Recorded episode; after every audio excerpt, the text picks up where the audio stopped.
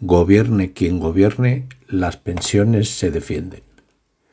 Esto es lo que se canta en las manifestaciones y en las concentraciones de los pensionistas en Navarra, fundamentalmente en las concentraciones que hacemos a Mona con otras asociaciones de pensionistas todos los lunes en la plaza del Ayuntamiento de Pamplona. El gobierno de Sánchez ha realizado un programa con Unidas Podemos y el PSOE en el cual estamos seguros que los temas sociales van a tener un gran avance, pero no lo estamos tanto en los temas económicos o en los que toquen los intereses de las grandes empresas. Eso ocurre con las pensiones, el gran bocado por el que lleva luchando desde hace decenios la banca y los mercados financieros. No hay más que mirar los antecedentes neoliberales de la ministra de Economía y del ministro de la Seguridad Social. Hace un año, en el Pacto de Toledo, estuvo a punto de aprobarse, según el ministro Escribá, una propuesta con pocas diferencias con lo que ahora propone él. Entonces fue Unidas Podemos la que rompió el consenso y no se aprobó. Esperamos que sigan manteniendo ese pulso. Es verdad que algunas medidas que propone el ministro Escribá son justas y se vienen reivindicando por los que apostamos por las pensiones públicas.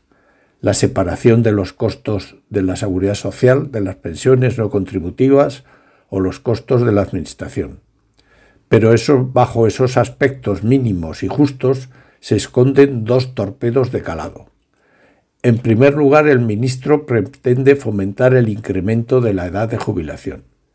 El mismo discurso que mantenía cuando era presidente de la Autoridad Independiente de Responsabilidad Fiscal.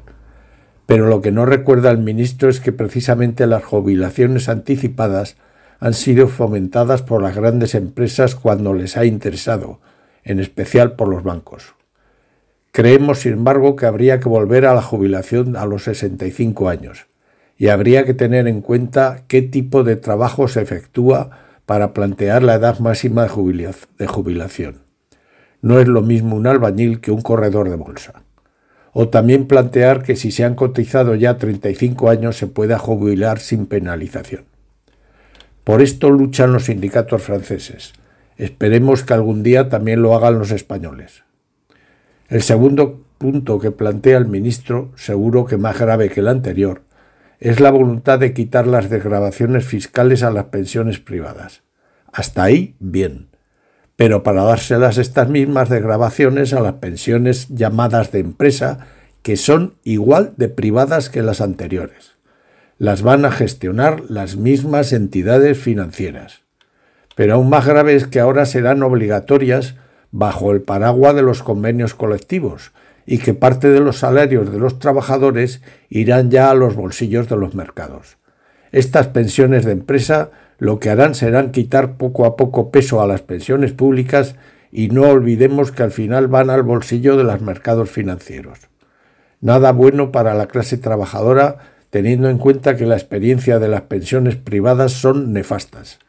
En Chile, Pinochet obligó a hacerse todas las pensiones privadas y hoy el 90% de los pensionistas están por debajo del umbral de la pobreza, cobrando solo 270 euros al mes.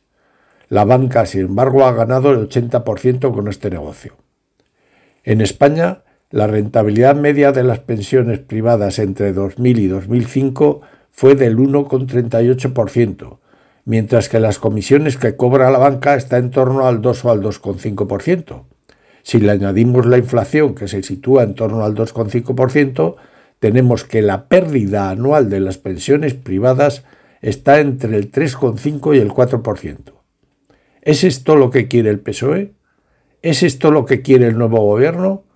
En todo caso, nos tendrá a los pensionistas en la calle con dos exigencias. La primera es que cuando se debatan estos temas tengamos acceso a la discusión directamente.